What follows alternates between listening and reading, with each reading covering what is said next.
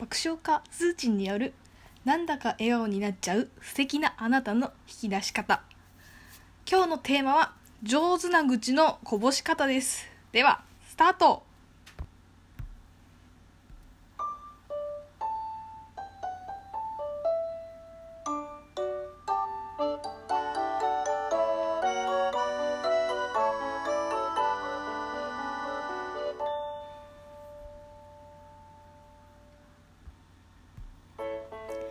はい皆さんおはようございます。爆笑家のスーチンです。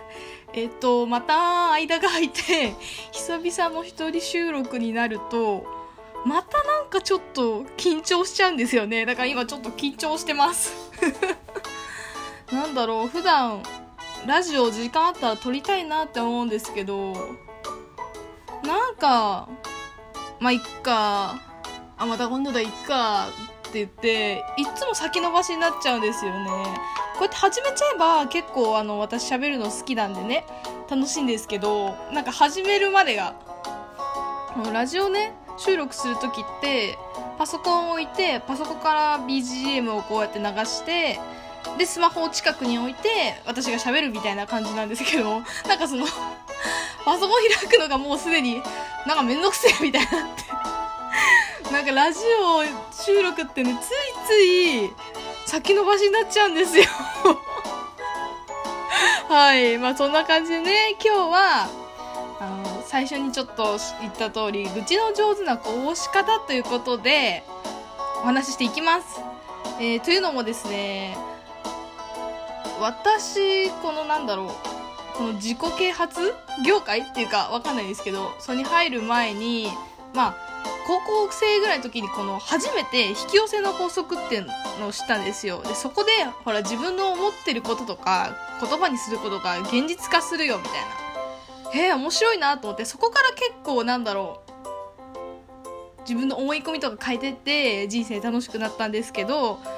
そのなんだろう愚痴って結構悪いものって思われがちじゃないですか。でもやっぱ吐き出さないとどんどんどんどん溜まってくでしょ？でもなんか引き寄せの法則では愚痴とかそういうネガティブな言葉はダメだよみたいな言って言うじゃないですか。一般的には。でじゃあそこをどうしてったらいいかっていうのとをちょっとお話ししていきますので。今日もどうぞよろしくお願いします。イエイ。はいということで、えー、本題に入る前にいつものあのゆるいコーナーに参りましょう。はいということでゆったりまったり下数値の日常のコーナーでございます。このコーナーはですね私の身の回りにあったすごく些細な出来事を うんまあ喋るという ちょっと肩の力をね抜いてもらうお時間です。どうしようかな。何話そうかな。これにしよう。あのですね私この前ブログであのビレバンに行って「スラムダンクのトートバッグを見つけたっていう記事を投稿したんですけどもね。実はそのビレバンでもう一個ちょっと「えすげえ!」みたいなものを買ったんですよ。でそれがあのー、タイトルがですねあ本なんですけど本。ビレバンに売ってた本なんですけどね「魚座の君へ」という本でしてえー、っと川見隆二さんという方が書かれたなんだろうこれ。夢に向かって一歩を踏み出したい君に魚座の君をの背中を押してくれる31の言葉みたいな。なんか名言集っていうのかな？何て言うんだろうこのいろいろああのー、その人の背中を押すようなグッとくる言葉をね載せてて載せてあるんですけどこれあの噂の君へっていうことで星座12種類全部あるんですよこれ。だ蟹座の君へとかお羊座の君へとか双子座の君へとかねいろいろあるんですけど私まあ自分の自分が魚座だったんでたまたま魚座の本手に取ってパラパラって読んでみたらえ？みたいな。何これ？めっちゃなんか自分のことを言ってる当たってる？やばい！みたいな。すごいビビッときたんですよ。なんだろう。普段悩んでることとかそうがなんつうんだろうもうマジで自分にピンポイントに刺さりまくりすぎてうわーと思ってちょっとこれ運命かもしれないと思ったんですよね。で私普段こういうなんだろうその星座別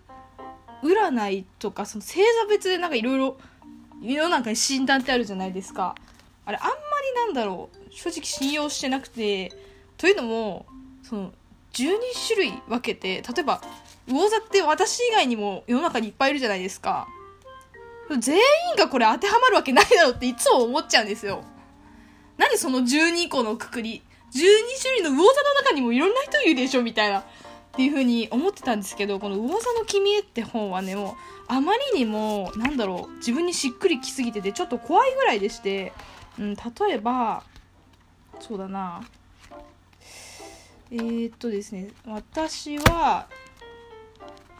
例えばこうやりたいこととかいろいろちょこちょこあこれ楽しそうとか思うんですけどすぐなんかやって飽きちゃったり全然続かなかったりしてなんだろうめっちゃやってることが ブレブレなんですよ。なんか一個に定まらないみたいな肩書き決まらないみたいな。で最近はちょっとそれちょっとモヤモヤしてたとこもあったんですけどこの「魚座の君へ」って本の中に変わり続けろ売れ続けろとか書いてあっておー。みたいな。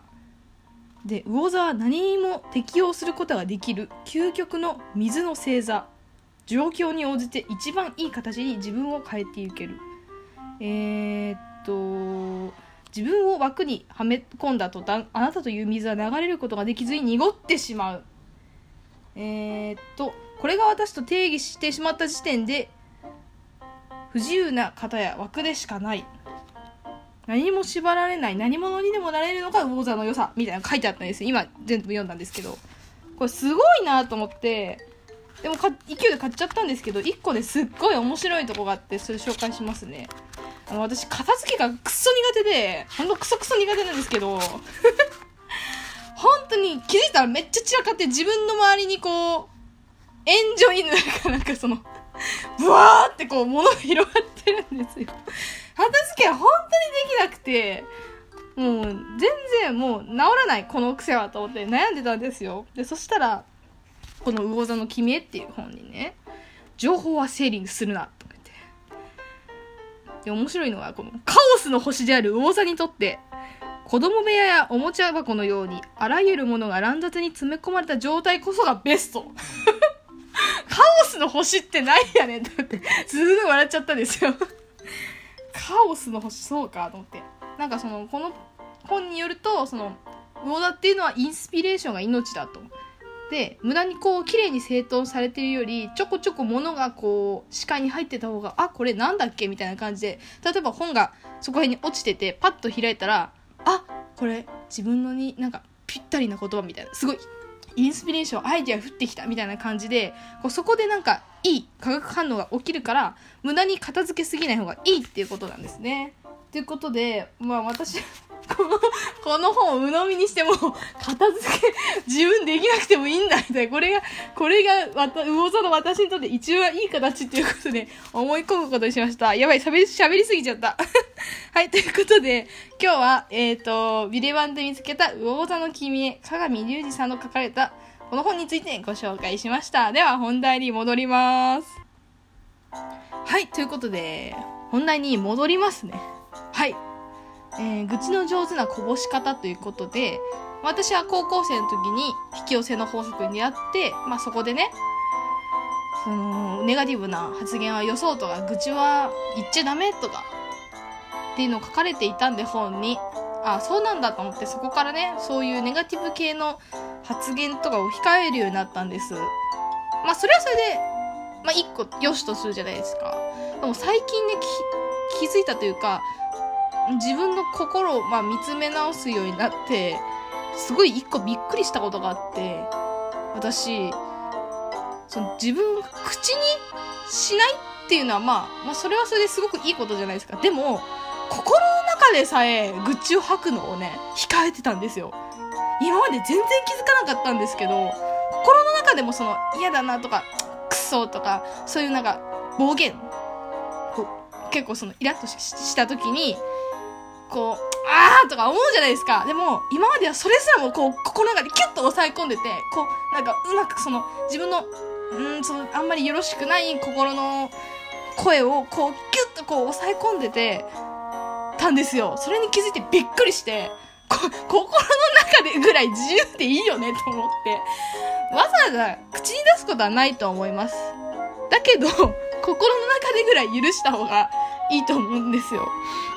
でもしかしたらそういう私と同じように引き寄せの法則をして愚痴とかネガティブ発言とか控えようって思ってる方いらっしゃると思うんですけどあの心の中でも抑え込んでないかってことすごく気にしてほしいんですよ。私みたいに。多分すごい逆に信じ込みすぎちゃってそこまでこ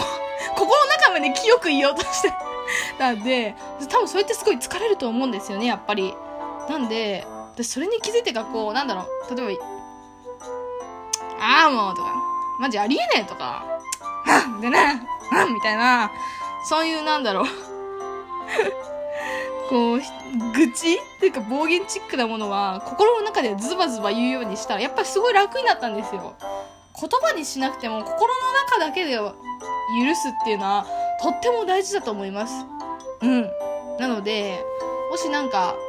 愚痴とか、ネガティブ発言とか意識的に控えてる人、それはす、それ自体はすっごい素晴らしいんですけど、心の中でも抑え込んでないかっていうのをちょっとチェックしてほしいなと思います。はい、ということでね、今日は、